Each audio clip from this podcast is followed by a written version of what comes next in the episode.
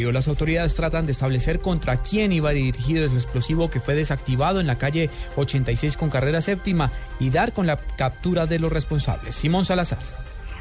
El comandante de la Policía Metropolitana de Bogotá, Humberto Guatibonza, explicó que se desconoce a quién pudo estar dirigida esta amenaza, así como quién pudo haber dejado este artefacto explosivo que contenía un kilo de AMPO es un explosivo que pudo haber generado graves daños materiales en esta zona que recordemos es la carrera séptima entre las calles 82 y 90. Escuchemos las declaraciones del general Humberto Guatibonza. La unidad de antiexplosivos de la Policía de Bogotá reaccionó y cuando llegó se dio cuenta que sí, efectivamente era explosivo, se tomó la decisión de activarlo controladamente, lo cual se hizo con resultado que no hubo daños materiales inhumanos.